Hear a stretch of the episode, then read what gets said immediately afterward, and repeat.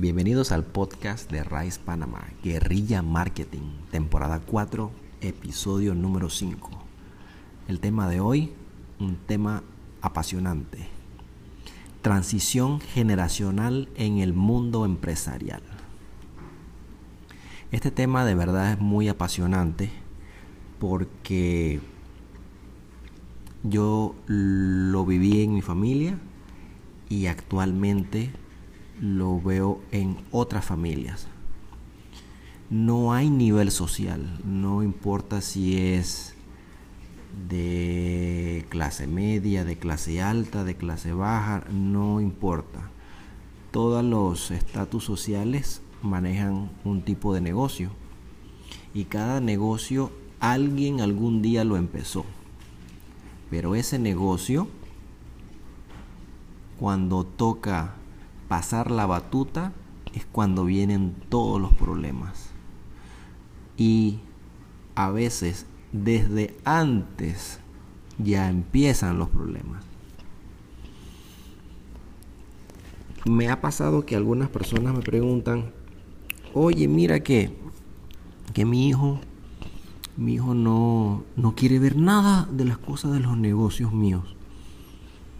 Y yo le digo, ¿Usted le paga a su hijo? No.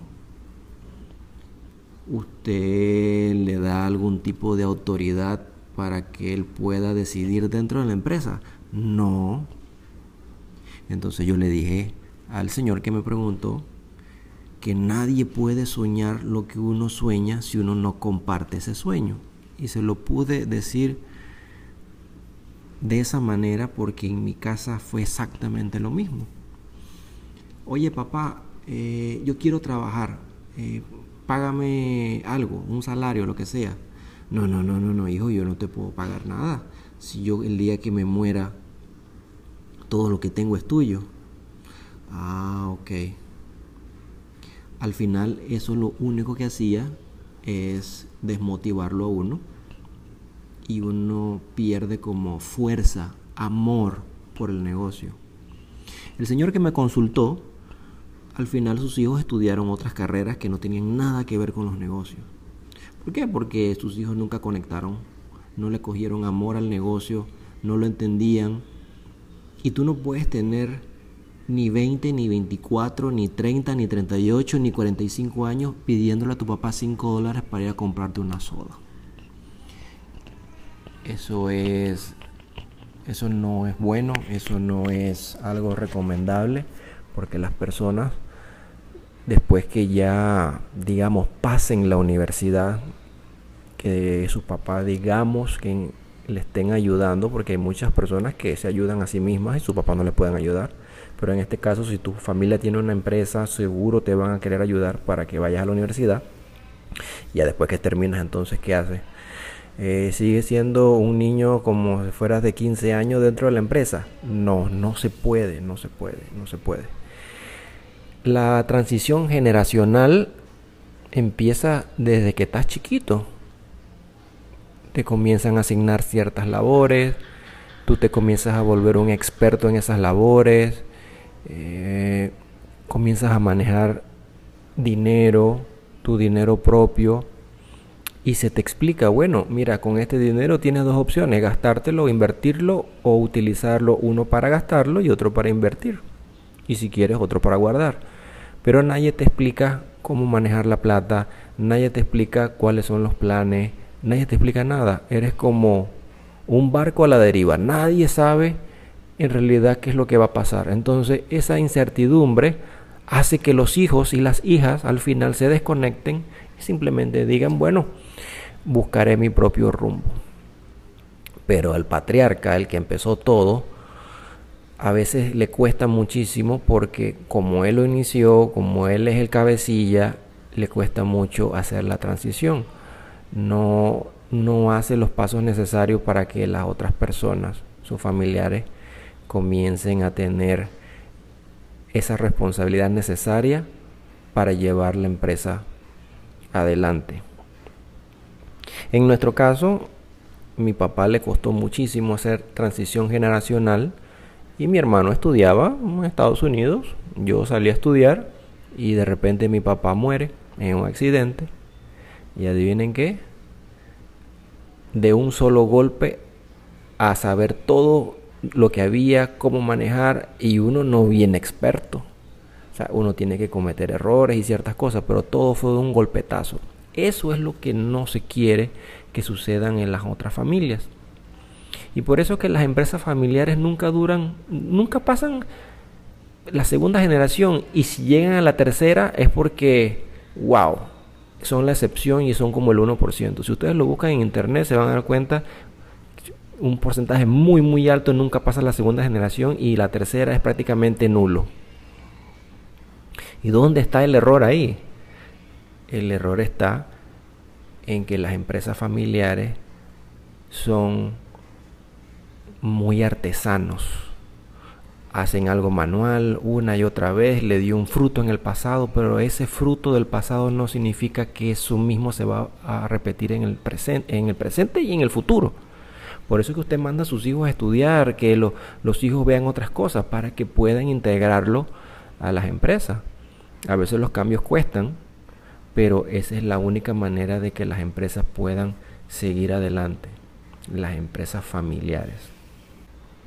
Para mí es muy triste las otras familias que me he dado cuenta, no porque nadie me dijo, sino porque lo veo con mis propios ojos en mi provincia, donde el patriarca, montones de propiedades, locales, finca, de todo, y sus hijos todos haciendo otras cosas, nada que ver con los negocios.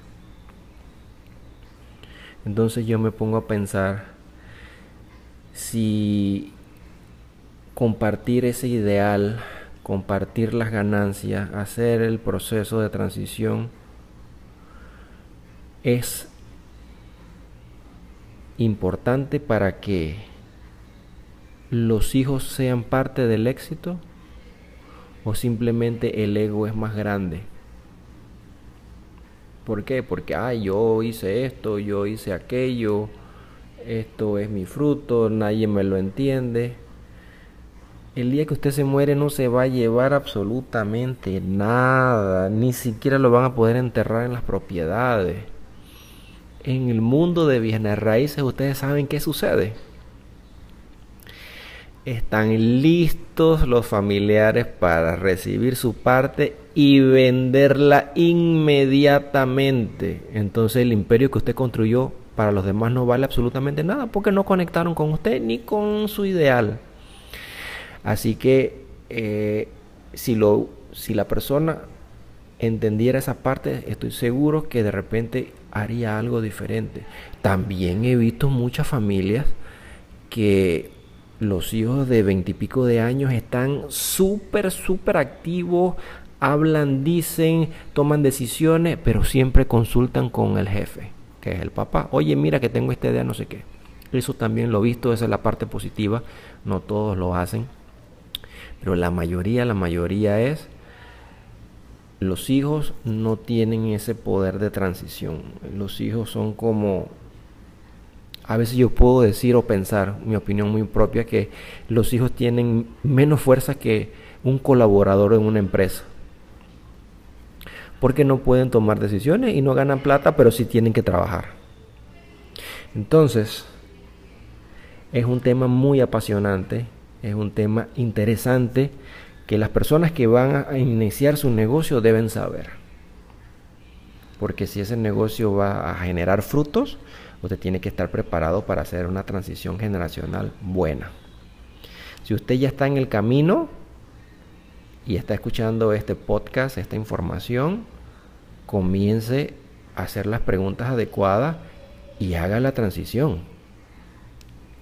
Porque si no, al final todo se acaba. Cada uno quiere su parte. Un hijo se casó con, una, con, la, con la señora. Eso es una familia aparte cuando el, jefe se muere y que hay que repartir las cosas, la familia con la esposa, todos quieren pedazo de eso. Así que es muy difícil volver a unir lo que se construyó, porque cada uno, dame mi parte, dame mi parte, oye, mira que te van a quitar tu parte, y vienen las peleas y las peleas y las peleas. Eso siempre me toca escucharlo, verlo en el mundo de bienes raíces.